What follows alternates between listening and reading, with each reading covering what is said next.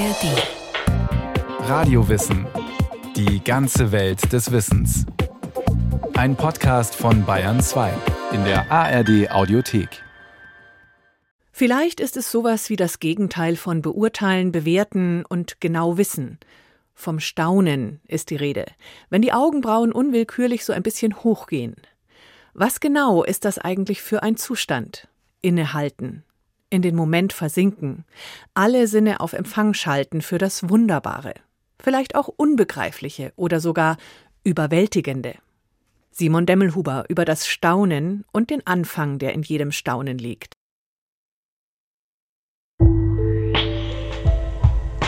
Der Mund offen, die Augen groß, Brust, Arme, Beine reglos, starr. Ah, Die Zeit steht still. Es gibt nur diesen Moment, der selbstvergessen überfließt. Wir träumen. Träumen hellwach, mit allen Sinnen auf Empfang gestellt. Oh, Wir staunen.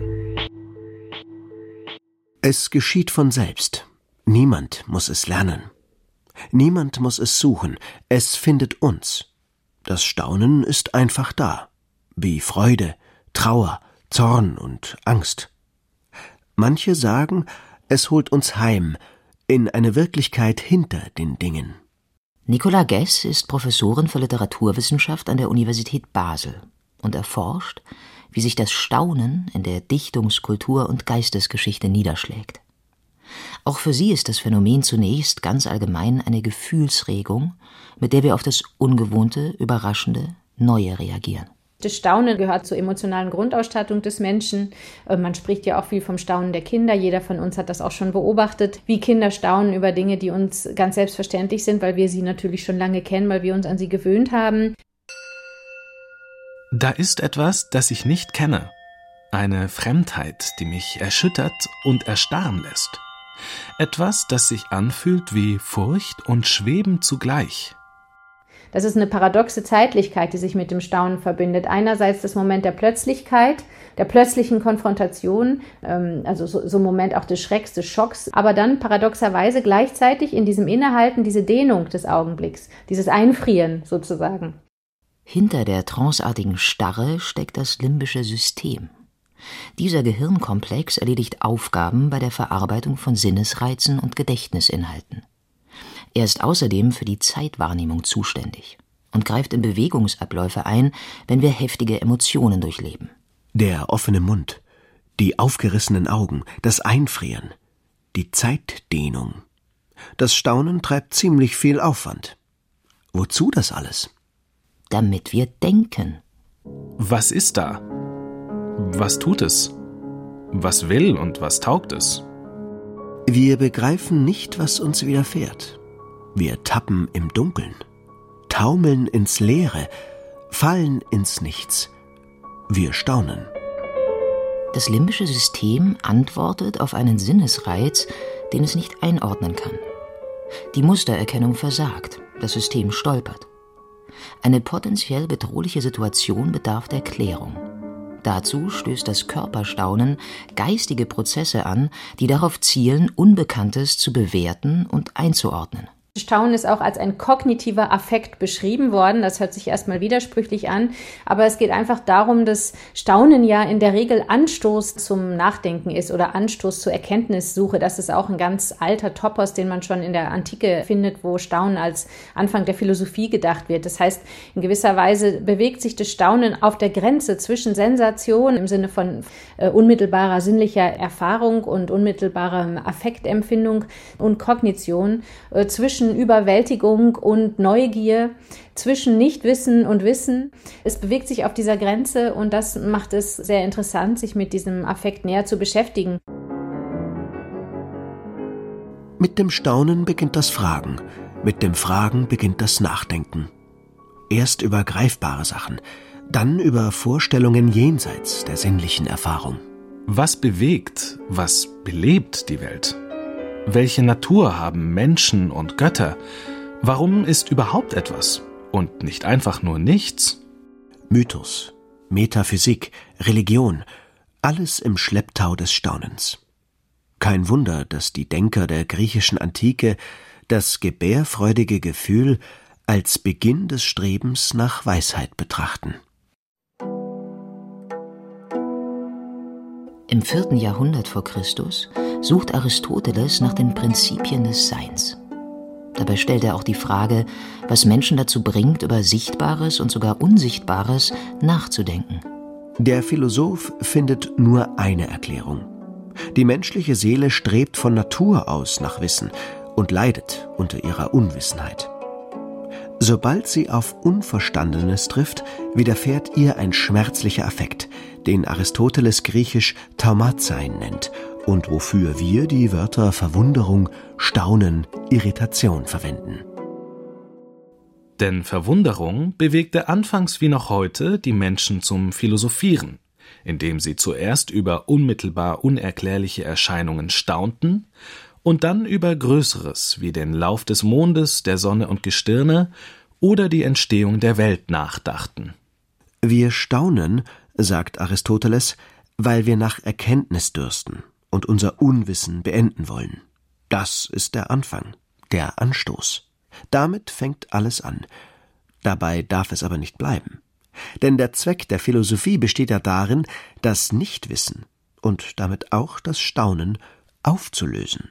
Auch Platon würdigt das Staunen als Auslöser und Grundhaltung des philosophischen Denkens. Doch hier enden die Gemeinsamkeiten. Für Platon ist das Staunen nicht nur Anstoß, sondern auch Erfüllung der Erkenntnissuche. Dieses finale Staunen stellt sich ein in der ekstatischen Schau der ewigen Urbilder, die unsere konkrete Wirklichkeit vorbilden. Das ist dann das Staunen des Wissenden, das mit dem Gegenstand des Staunens zu tun hat, der dann an sich staunenswert ist. Also beispielsweise die Sphäre der Ideen. Und später äh, findet man das auch in theologischen Kontexten wieder. Ne? Also das Staunen gegenüber allem, was mit dem Reich Gottes zu tun hat.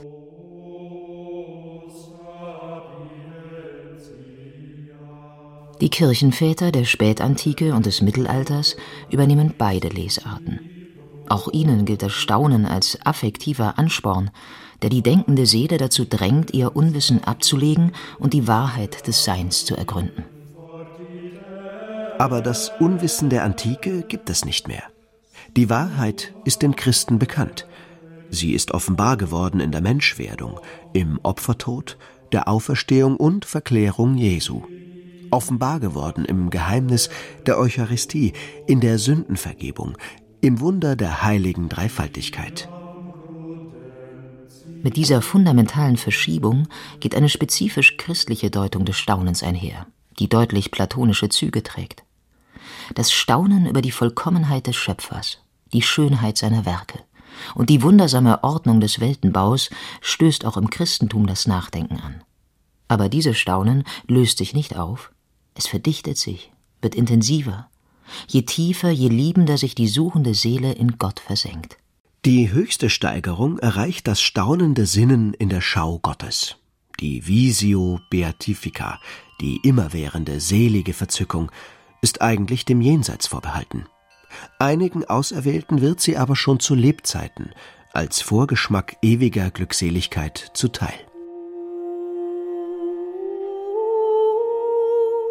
Das verzückte Staunen der gotterkennenden Seele ist keine Kapitulation der Vernunft, sondern ihr äußerster Vorstoß und höchster Triumph. Mehr Fülle, mehr Erfüllung als das im Seinsgrund gebettete Gottesstaunen ist dem irdischen Verstand nicht möglich, sagt Thomas von Aquin.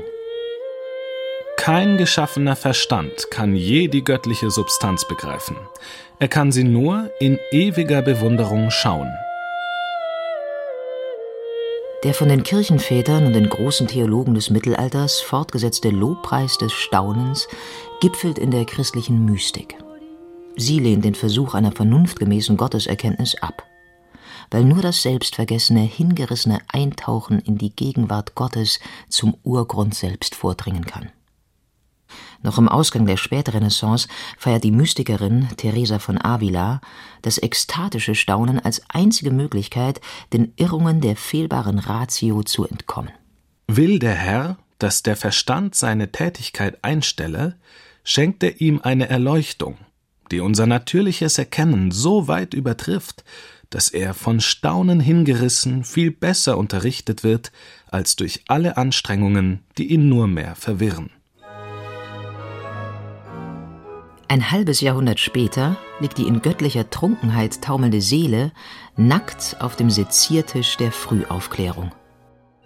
1649 veröffentlicht der Philosoph, Mathematiker und Naturwissenschaftler René Descartes eine Schrift mit dem Titel Les Passions de l'âme, deutsch Die Leidenschaften der Seele. Darin untersucht er die Beschaffenheit der Seele und stellt sich der Frage, wie eine körperlose Instanz den Leib beeinflussen kann. Die eigentliche Werkstatt der leibseelischen Wechselwirkung verortet Descartes in der Zirbeldrüse. Hier wecken die vom Gehirn empfangenen Sinnesreize bewusste Gedanken, Willensakte und Empfindungen. Feinste, hochbewegliche Blutbestandteile, die Descartes Lebensgeister nennt, leiten die Seelenprodukte den Muskeln und Organen zu, wo sie körperliche Reaktionen auslösen. Unter den in der Seele erwachten Empfindungen stechen sechs hervor. Staunen, Liebe, Hass, Traurigkeit, Freude, Begehren. Die sechs Grundemotionen stellen sich unwillkürlich ein, sind schwer kontrollierbar und äußerst heftig. Descartes nennt sie daher Leidenschaften oder Passionen. Die erste und wichtigste Seelenpassion aber ist das Staunen, mit dem wir auf überraschende, noch unverstandene Phänomene ansprechen. Je nachdem, wie neu ein Gegenstand für uns ist und wie stark unsere Verwunderung im ersten Augenblick ist, kann uns diese Leidenschaft sehr nützlich sein. Sie treibt dazu an, das Neue verstehen zu wollen und ermutigt zum Lernen. Wer sich selten oder gar nicht wundert, wird wenig Ehrgeiz spüren, etwas Neues zu lernen. Doch das Staunen birgt auch Gefahren. Wer zu viel oder zu heftig staunt, ermattet und schädigt die Seele. Noch törichter handelt, wer allein aus blinder Neugier staunt.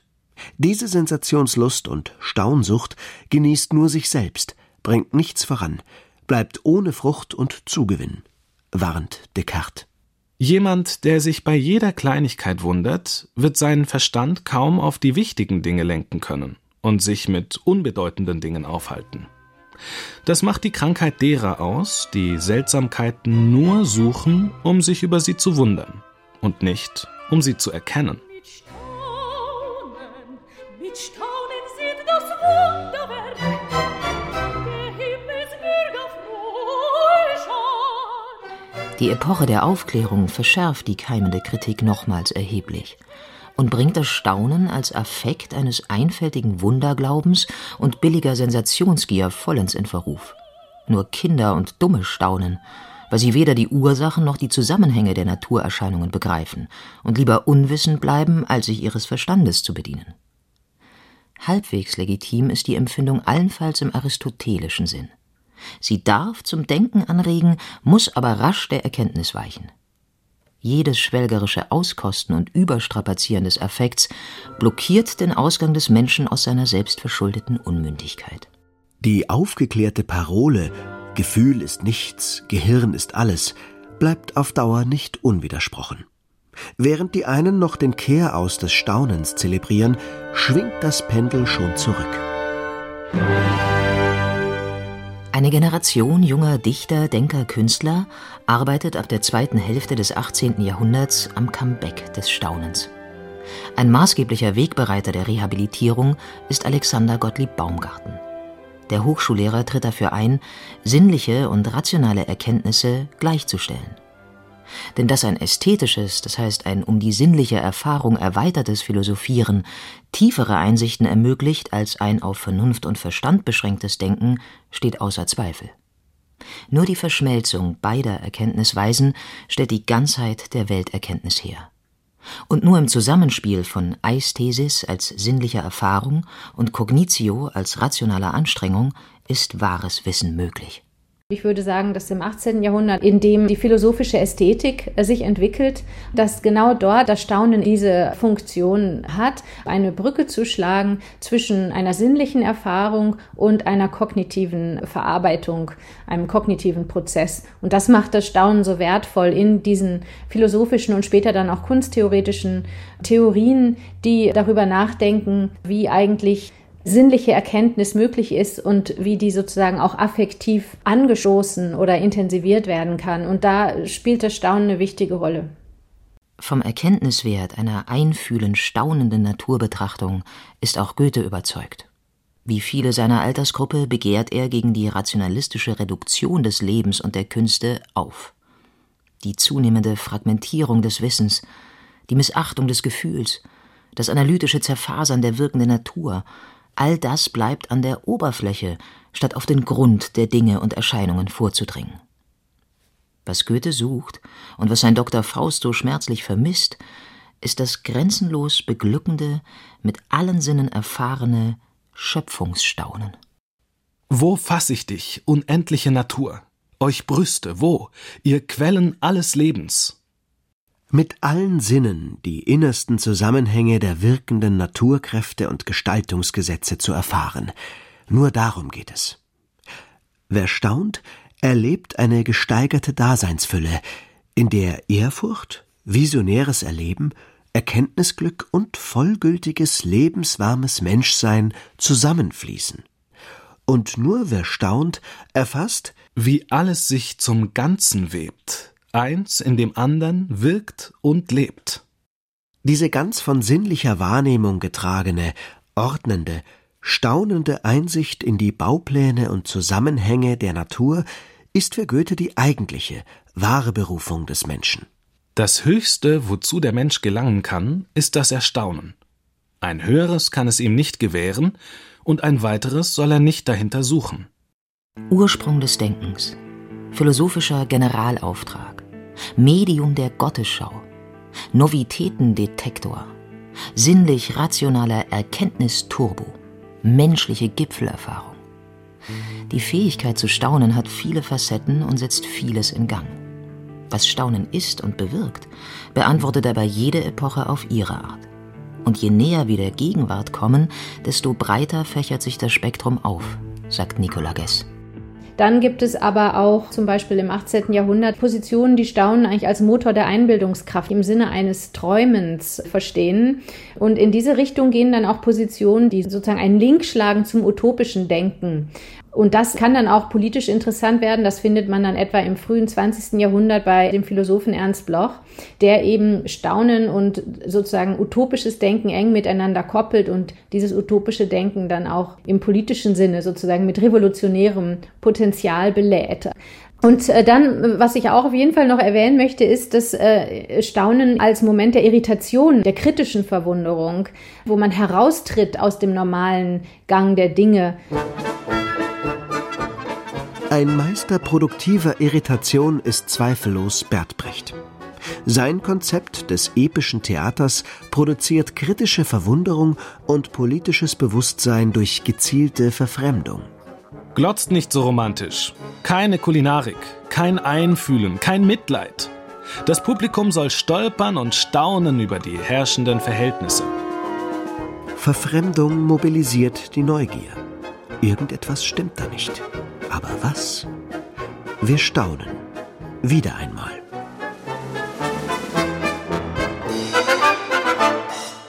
Alles, was die gewöhnliche Erwartung, den leichten, genüsslichen Konsum des Publikums stört, alles, was eine Irritation hervorruft und das genaue Hinsehen anregt, trägt den Keim der Veränderung in sich. Und wir? Haben wir vor lauter Coolness inzwischen flächendeckend ausgestaunt? Von wegen. Wir stecken mittendrin in einer Renaissance des Kraftaffekts. Hereinspaziert in die schöne neue Wunderwelt des Staunens.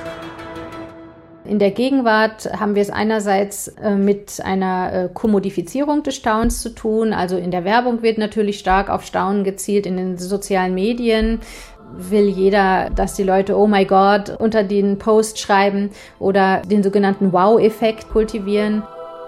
Kein Kino, kein Theater, kein Event ohne Staunen. Wie das Barocktheater, die Wunderkammern, die Schaubuden, die Freakshows und Monsterkabinette der Vergangenheit lebt die moderne Unterhaltungsindustrie wesentlich vom, durch und für das Staunen.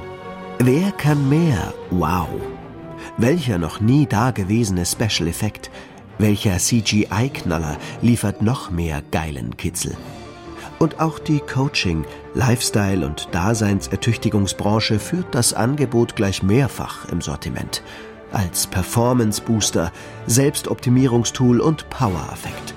Ein bisschen mehr Staunen, schon klappt es mit Kontrolle, Karma und Karriere.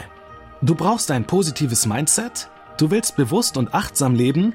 Kultiviere das Staunen. Lass dein Leben im Geheimnis wurzeln.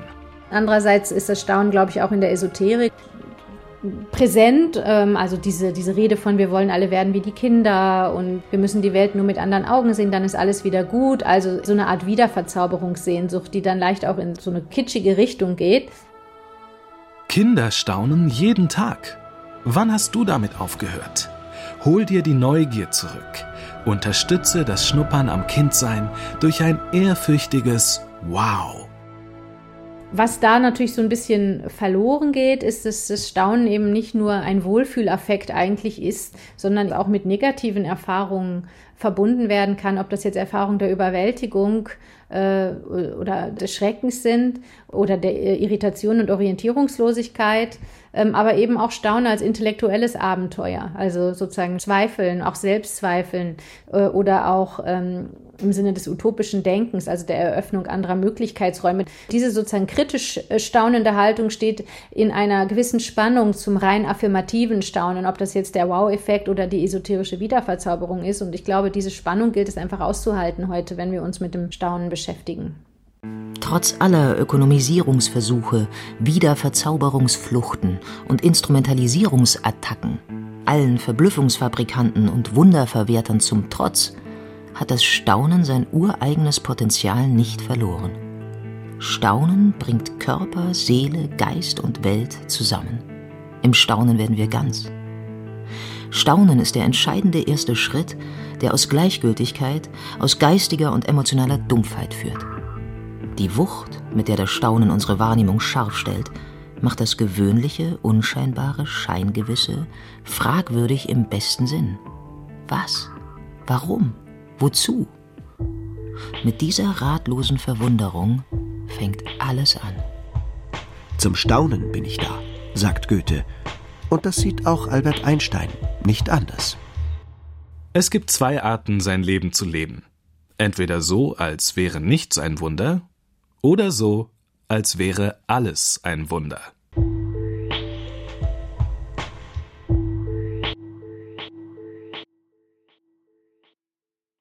Wir hätten da noch mehr im Bereich Psychologie und Philosophie, zum Beispiel Folgen über die Hoffnung, auch über Magie und Wunder und auch eine Folge über die Entwicklung des Glaubens und wie Religion entstanden ist.